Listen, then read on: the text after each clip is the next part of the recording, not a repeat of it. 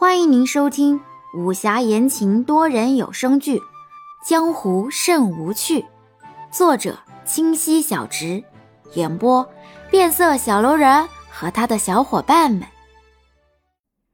第五十集，这两老人在书房一顿急眼，全然不顾书房外偷听的晚辈。约莫着老夫人就要摔门而去，众人忙离了去。杨焕拉着清水走在前面，伊人跟在后头。走出十来步，三人扑哧笑出了声：“ 跟祖母这么久，才发现祖母如此可爱。”是啊，祖母年轻时一定特别逗人喜欢。天资聪慧，冰雪聪明，大概是这样。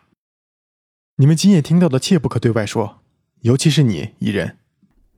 一人点头，心想：哪怕自己不是祖母的亲孙女，那自己也当她是自己的亲祖母。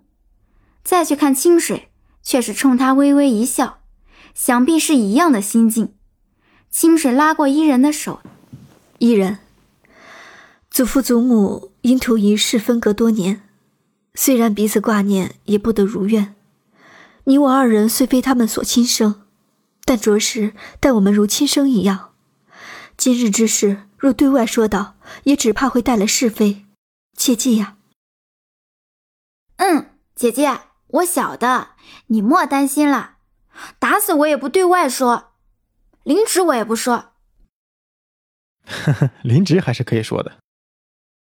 三人又是一顿大笑，而后各自离去。哈 哈哎呀，这大老远来了，进来喝一杯暖暖身吧。虽然我这茶不及你那酒，但这大风天也是可以喝到一起的。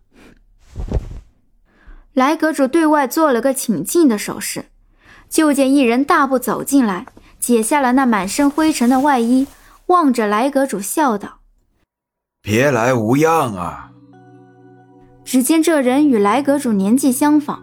也是身材清瘦，相貌俊雅，只是双眉略向下垂，嘴边露出几条深深的皱纹。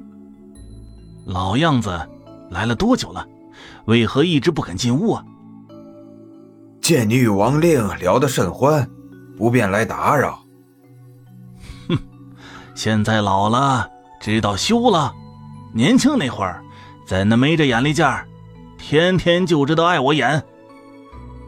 如今王令也未曾选择你，亦或是我，我们俩又要如当年一般了。万山，纪云天，今日你来就是专程来气我的吗？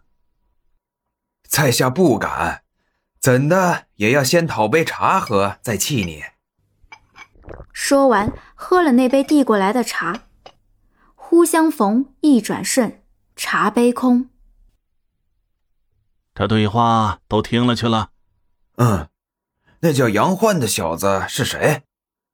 姓杨的，莫非是那青旅门？正是。你未来的孙女婿？何事？无事，只是觉得主意甚好。你我二人为何多年都未曾想到呢？若这藏宝图是真。我二人当年就应当寻到分支啊！你这家伙又胡说八道！哈哈哈哈！死老头，你猜这是谁放出的消息？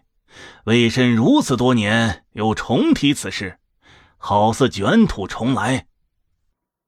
老夫这些年在缙云天不问外事，尚不得知。待晚些时日。问过老夫那徒儿再详谈。晚膳前觉惊喜见到师傅，老夫人也诧异见到纪云天，场面一时热闹不已。本集已播讲完毕，喜欢请右上角点击订阅关注哦。